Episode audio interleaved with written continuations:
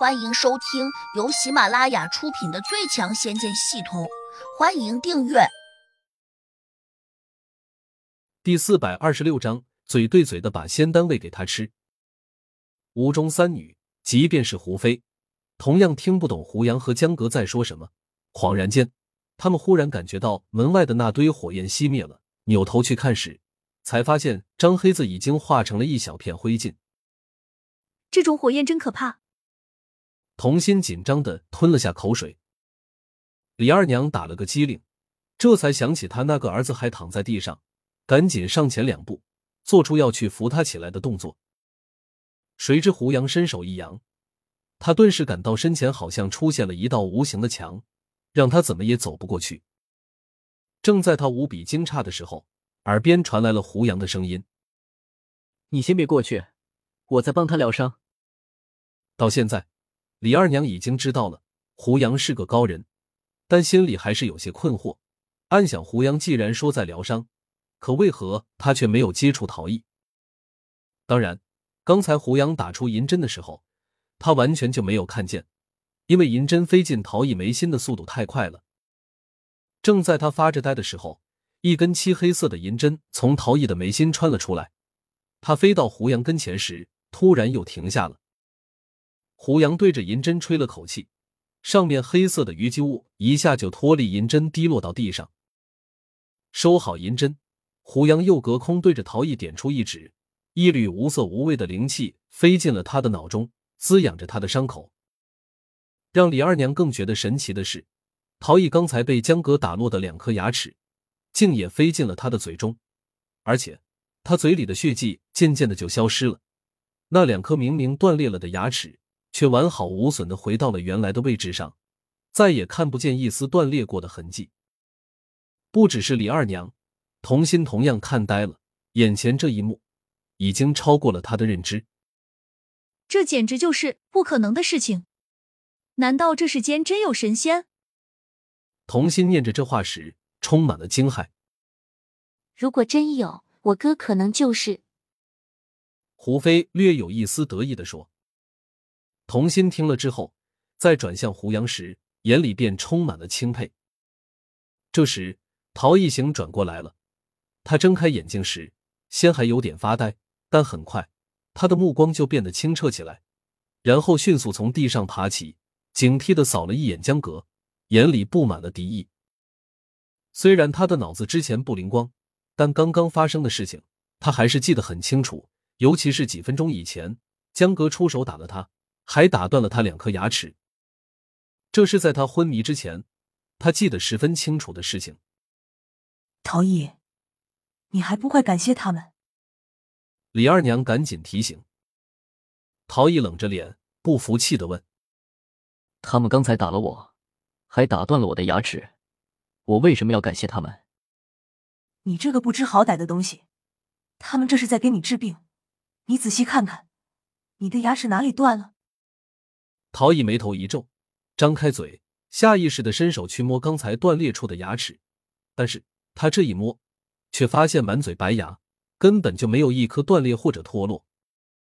咦，奇怪，我明明记得牙齿断了，刚才落到地上时，我还亲眼看见，怎么没这回事？说这话时，陶艺又往地上看，似乎想把那两颗断牙给找出来。胡杨冲胡飞和童心说：“我们走吧。”至于陶艺能否理解和明白，这已经不关胡杨的事情了。他之所以帮忙治好陶艺，那也是看在李二娘收留胡飞的份上。等到两女跟着胡杨走出大门时，李二娘赶紧追了出来。她本想让陶艺跟着胡杨学本事，但忽然又觉得胡杨刚才治愈陶艺那一幕如同妖法一般，她立刻又停住了脚步。他这一念间，顿时错失了一个千载难逢的机会。胡杨似乎料到他对自己有所求，伸手便抓住胡飞的手腕，便要飞掠起来。童心一直紧紧的跟着胡杨，而且他还挽着胡飞的手臂，因此胡飞被胡杨带起来的时候，顿时把他也调离了地面。